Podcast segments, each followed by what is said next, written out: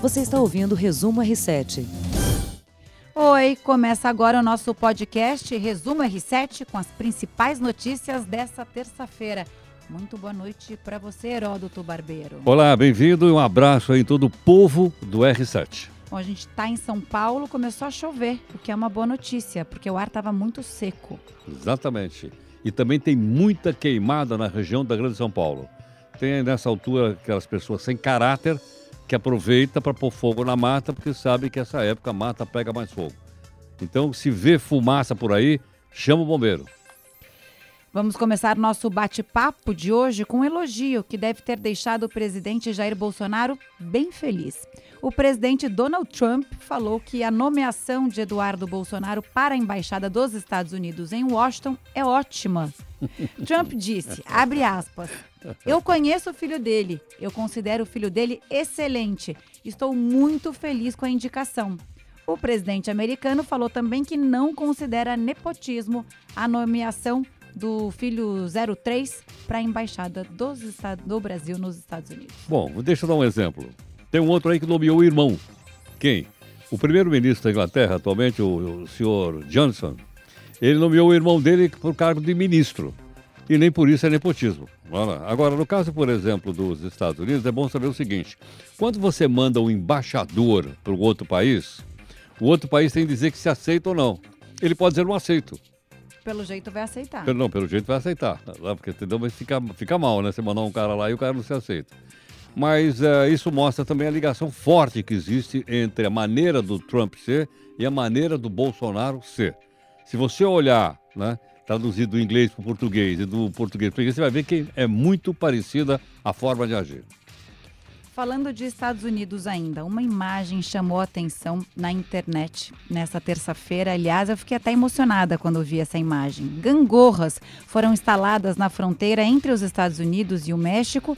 Para você que nos ouve, a gente usar a imaginação. São gangorras rosas e as crianças brincam nelas, uma de cada lado. Entre elas, um muro de ferro com vãos. Então elas conseguem se enxergar e conseguem trocar essa experiência mesmo estando em solo de países distintos. Elas interagem, elas brincam, apesar da distância. Se a gente pensar simbolicamente, isso representa muita coisa, uma união ilusória, um sonho em comum, talvez. Então, o que faz de um lado gera o impacto do outro. Me emocionou muito ver esse, essa instalação é, dessas gangorras. Eu vi também essa, essa imagem, acho que vale a pena todo mundo olhar, porque ela realmente mostra um caso tremendo que nós estamos vivendo agora. Qual é? É o deslocamento de grandes populações de um lado para o outro, que a gente chama de migração, mas é uma migração forçada. Por exemplo, no caso do México, veio o pessoal da América Central, que vê os Estados Unidos ainda como um lugar onde pode viver melhor, onde vai ganhar mais, onde vai ter uma... Não é isso? Atrás não? do sonho. Atrás do sonho. Agora, se você pega a Europa, a Europa é uma tragédia atrás da outra. Essa semana, um navio carregado de pessoas da Líbia, que ia tentar atravessar o Mediterrâneo para chegar na Itália, morreu todo mundo. Mas porque o pessoal também sonhava em chegar na, na Itália. Tem também o pessoal da Síria. Se você olha para o outro lado lá, tem também uma quantidade imensa de pessoas da Síria que querem entrar na Turquia e ir para a Europa. Se você olhar na Ásia, tem lá um pessoal também na, no Myanmar que também está sendo expulso de lá, empurrado em direção a um outro país vizinho. Então, um fenômeno novo esse da migração e eu acho que as redes sociais têm muito a ver com isso, porque as pessoas começaram a ver como é que essas pessoas vivem nos outros países do mundo. E quando ele tem uma boa impressão, lógico, todo mundo gostaria de estar lá. O outro lado da rede social é de ver o drama também dessas famílias que tentam atravessar em busca da vida melhor, da vida perfeita, digamos assim, né? De um futuro para os próprios filhos. E dizem que da, do espaço dá para ver esses muros que foram construídos nas fronteiras entre os países. Porque muitos, muitos países estão fazendo essas fronteiras Bom, Israel e a gente está virando tem muro, né? murado. Né? Israel é. tem um muro em relação à Palestina. É. Aqui no Brasil cogitaram essa hipótese de levantar muros na fronteira. Ah, é? É. Eu, eu sou contra. Eu acho que a, o problema da migração, né, o problema migratório dessa política migratória tem que ser resolvido de outro jeito. Não sei qual, né? A ideia dessas gangorras é, foi do arquiteto Ronald Rael. é, em protesto contra essa política migratória e as gangorras estão aí para questionar a presença exatamente de muro entre países. É. Vale a pena ver né, essa imagem. Mas é uma coisa bonita. também interessante. É, as, as barreiras entre países não se faz necessariamente com muro, Não se faz, certo ou não? certo? Você não atravessa, atravessa ou não? Não. De um país para outro? Não. Se você não mostrar o documento, você não atravessa. Então, para impedir uma pessoa de sair de um país e ir para outro, não precisa necessariamente construir um muro. Concordo com você. Há outras formas. O Heródoto, presos envolvidos no confronto no presídio de Altamira, no Pará, começam a ser transferidos hoje. Hoje também essa é uma notícia de grande destaque. Bom dizer, essa foi a maior rebelião do ano com um número de mortos, de mortos altos, 57 pessoas morreram. Desde a rebelião do Carandiru, em que 111 presos foram assassinados, não se via tantas mortes numa rebelião. 46 presos vão ser transferidos do Centro de Recuperação Regional de Altamira para outros cinco presídios do Pará até amanhã. Oito líderes das facções criminosas vão para presídios federais, que é aquela questão que você levantou ontem, né? De presídios estaduais versus presídios federais. E outros oito serão isolados em unidades prisionais de Belém. Essas transferências, como eu disse, vão ser concluídas amanhã e tudo foi gerado pela briga entre facções dentro desse presídio. Exato.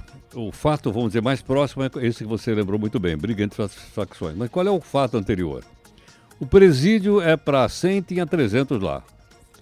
Não tem recuperação, não tem escola, o pessoal não trabalha. E a construção, não sei se você viu, é toda feita de material que pega fogo. Então, a maior parte dessas pessoas, aqueles que não morreram degolados, que é uma coisa pavorosa, morreram asfixiados por causa da fumaça. Quer dizer, portanto, a construção devia ser uma coisa realmente precária, não é? Agora, é assim, por que, que é assim? Porque não dá voto. Construir presídio não dá voto. Nenhum governador quer, quer construir presídio, não dá voto. E outra coisa, os prefeitos não querem que o presídio seja construído na sua cidade, pega mal. Percebe ou não? Então, olha, olha a complexidade de- de- dessa história, como é que, aonde a gente vai chegar. Vamos mudar de assunto agora. A novela Neymar e Nájila Trindade chegou ao fim. Você acompanhou essa novela toda? Olha, um pouco. Um pouco. Principalmente pelos jornais e sites internacionais e aqui no nosso, na nossa. Que repercussão, né? É. Neymar, Acabou com a saiu- moral do, do- do- Exatamente. Acabou com a moral do cara, hein? Eu nem estou dizendo se ele é culpado ou não, não estou entrando nesse. Ana, Não, moralmente não pegou moralmente nada o cara bem. Tá, nada tá- tá bem. derrubado. Tá derrubado, tá derrubado. Ele sai derrubado disso. Na verdade, a delegada do caso concluiu o inquérito sem indiciar o jogador. Só relembrando o que aconteceu, a modelo afirmou que foi agredida e estuprada por Neymar num hotel em Paris. Agora a Polícia Civil de São Paulo investiga se Nájila Trindade cometeu falsa comunicação de crime ou denunciação caluniosa contra o jogador. O inquérito do estupro e da suposta agressão foi concluído pela polícia. A segunda parte é o Ministério Público se manifestar em 15 dias. Esse é o trâmite normal. É o normal, é o trâmite normal. O advogado de Nájila disse que não teve acesso ao relatório, então ele não se pronunciou até agora, vai esperar ter acesso aos autos, como eles dizem, né? Para poder falar, eh, se pronunciar sobre o caso. E a investigação contra Neymar foi concluída pela delegada antes mesmo de chegarem ao Brasil as imagens do hotel onde Nájila e Neymar se encontraram em Paris no dia 14 de maio. A polícia de Paris também começou a investigar e eles pediram as imagens é, do corredor onde ficava o quarto do, do hotel e do lobby, para saber as reações, então, de cada um, tanto do jogador quanto da modelo Nájila Trindade. Lá, a investigação está em curso, mas aqui a delegada falou: não, não preciso dessas imagens, já tenho elementos suficientes para não indiciar o jogador. Bom, eu- novamente, não vou aqui opinar se ele está certo ou está errado, se. Nada disso. Apenas dizer o seguinte: agora está na mão do Ministério Público. O Ministério Público vai, vai, vai dizer seguinte: se ele aceita ou não a conclusão feita pela delegada. Se o Ministério Público dizer aceita, isso vai para o arquivo e fica arquivado lá. Aí o Neymar pode processar a moça por eh, denúncia caluniosa e por aí afora, certo ou não? Mas o Ministério Público pode entender o seguinte: não houve realmente violência. E abrir o caso. E aí, e, e aí o Ministério Público, então, apresenta para o juiz. Faz uma investigação também É, antes de é, apresentar e se ou se ele, pega se ele as provas da ali, se polícia? ele, se ele formar opinião, nem precisa fazer investigação mais.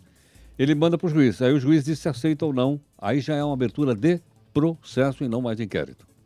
Você é, pegou num, num ponto importante, né? Ainda há dois inquéritos na polícia em curso. Sobre o sumiço do tablet, lembra que virou uma grande questão do caso? Então, da polêmica lá, né? A polêmica que ela ia mostrar mais imagens da suposta agressão.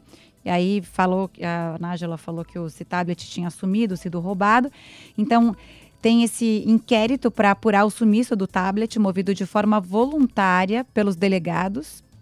E um movido pelo Neymar e pelo pai dele, por extorsão e, e- calu- calúnia também. Agora, pera um pouquinho. Mas o Neymar também não publicou coisas contra ela? Publicou nas redes sociais. Lembra ou não? Lembro. E ele não vai responder por isso? Pois é, esse seria um outro, né? É, um né? Isso é uma outra coisa, tem que responder por isso. É, esses são investigados ainda, não tem nada efetivo. A polícia deve também concluir esse inquérito e dar o parecer. É, vamos esperar que a justiça, né, é, logicamente, descubra tudo direitinho, para não cometer nenhuma injustiça nem de um lado nem do outro. Porque, veja bem, um lado é muito mais forte do que o outro. Você concorda ou não? Claro, um é líder e, e- e ícone mundial. Jogador de futebol com mil fãs, Exatamente. né? Então, vamos esperar que a justiça realmente seja feita. É, essa novela aqui, pelo menos da parte policial, chegou ao fim. Agora vamos ver os próximos desdobramentos. Vamos falar de coisa boa, Jogos Pan-Americanos de Lima. Mais medalhas para o Brasil nessa terça-feira. Tô animada com o desempenho do Brasil nesse PAN. Ele tá indo super bem, né? Nosso Qual é país, a nossa nossos classificação atletas. agora, você sabe ou não? De manhã a gente estava em terceiro lugar no Terceiro. quadro de, made- de- de medalhas. Vamos ver agora? Quem conta pra gente é o editor de esportes do R7, Felipe Avelar. Olá, time do podcast. Olá, Heródoto. Olá, Camila. Vou invadir aqui o espaço de vocês, claro, para falar de Pan-Americano, especificamente sobre a ginástica artística.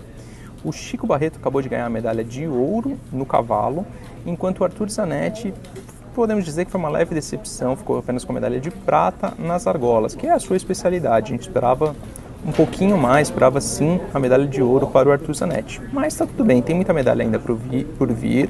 O Brasil está consolidado na terceira colocação do quadro geral de medalhas. A busca é ficar em segundo lugar e tem boas chances de subir ainda mais com o passar do Pan-Americano.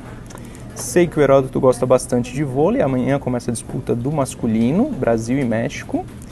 E Brasil e México também aproveitando já no handball. Para não deixar de fazer o merchan do dia, quero convidar vocês para assistir sempre no r7.com. Só clicar na barrinha de ao vivo, tá lá tudo aberto de graça, é só conferir, tá bom? Um abraço, até. Tchau. Esse merchan é ótimo, É, né? Porque realmente tem que acompanhar o Pan-Americano no R7, no Play Plus. Aqui tem as lives, Record News, na Record TV. A gente está fazendo uma cobertura grande do Pan-Americano. Eu gosto de vôlei, viu? Gosto Gosta muito, de gosto, vôlei? Gosto, gosto, gosto. E aí, o que, que você espera para amanhã, então? Então, eu, eu- Brasil, Eu né? vi que o, o time do Brasil tem evoluído bem. Estou esperando uma vitória amanhã. Vamos torcer pelo Brasil, né? Bom, a Ale Xavier também faz um resumão do que acontece nesse PAN. Vamos ouvi-la. Fala galera do Resumo R7, tudo bem? Eu sou a Ale Xavier, apresentadora da live do PAN. Estamos ao vivo todos os dias ao meio-dia no Facebook e também no YouTube do portal R7. Bom, estou passando aqui para falar um pouquinho sobre o que está acontecendo no PAN, meu ponto de vista. Vou começar falando um pouco de hoje. Outras duas medalhas de ouro que eu acho que vão fazer falta e a gente também tinha bastante chances são com as duplas do vôlei de praia. As meninas, a Ângela e a Carol, garantiram o bronze hoje, mas os meninos ficaram na sétima colocação, então com certeza absoluta também vai fazer muita falta. Ó, lembrando que hoje tem a final do rugby à noite e temos tudo para ganhar o ouro. Somos super favoritas. Vamos em busca da sexta medalha de ouro no Pan-Americano. Então isso é bem importante. É pela terceira vez a gente vai enfrentar a Argentina, que também é uma seleção forte. É, então vamos ficar de olho nessa medalha que pode ajudar bastante no quadro geral. Falar agora por último do surf, que os brasileiros estrearam hoje, né? Uma, uma modalidade nova aí no PAN. O Robson Santos e a Carol Pinheiros não foram bem nas suas estreias. Eles perderam as suas baterias, mas eles seguem ainda na competição. Foram para a repescagem é, para enfrentar outros atletas que também perderam as suas baterias, né? Então vamos torcer para que eles consigam vencer e seguir na competição e tentar trazer uma medalha nessa modalidade que é nova e a gente tem grandes chances de conquistar alguma para somar no nosso quadro de medalhas. Lembrando que os grandes nomes do surf não estão participando porque existe o campeonato mundial, ele está acontecendo, então você que está acostumado a ouvir aí, pô, Gabriel Medina, é, Miguel Pupo, enfim, todos esses meninos, eles não estão é, no Pan-Americano por conta do Mundial. Mas, no geral, eu acho que o Brasil teve um bom começo de competição, é, os dois primeiros dias, ontem também, tivemos muitas medalhas. O Taekwondo foi uma modalidade que surpreendeu muito, conseguimos quatro medalhas. É, agora está na briga aí para ver quem vai conseguir mais medalha. O Taekwondo, que já garantiu algumas, ou o Judô, que a gente sabe que a gente tem grandes chances. Então vamos acompanhar, estamos indo muito bem no PAN, vamos torcer para que a gente consiga ficar em segundo lugar no quadro geral. É isso, um beijo, acompanha a nossa live todo dia ao meio-dia, até mais. Beijão, Ale. Vamos acompanhar assim a sua live. Anota aí, meio-dia então. Bom, a gente tá falando do taekwondo e judô, né? Taekwondo falaram que é o novo judô. Ah, Por estar é? tá mais na moda, tá todo mundo ah, é? conhecendo mais esse esporte, apesar de ser um esporte bem antigo. Eu adoro taekwondo. É, eu realmente. Você lutou, cara? Eu lutei, eu Nossa, lutei, eu já fui pra campeonato. Me antes de eu vir aqui, né, pô? A mulher luta taekwondo, não me fala nada. Meu Deus, você não sabe, eu Aí perdi eu nocaute. coisa aqui que ela não gosta, pronto, eu já levo uma aqui no meio da orelha, pronto. Vai levar, vai levar, vai Vou levar. Sou pacífico hoje em dia, tô brincando, você não sabe, eu fui pra um campeonato, acho que era campeonato brasileiro, não sei, me preparei, só que eu perdi de nocaute 30 segundos de luta. Minha carreira não, não vai foi. fazer isso comigo, não, por favor. Né? Jamais ia pro PAN. Nosso podcast resumo R7 termina agora. Até amanhã para você que nos ouve. Um beijão. Você ouviu Resumo R7.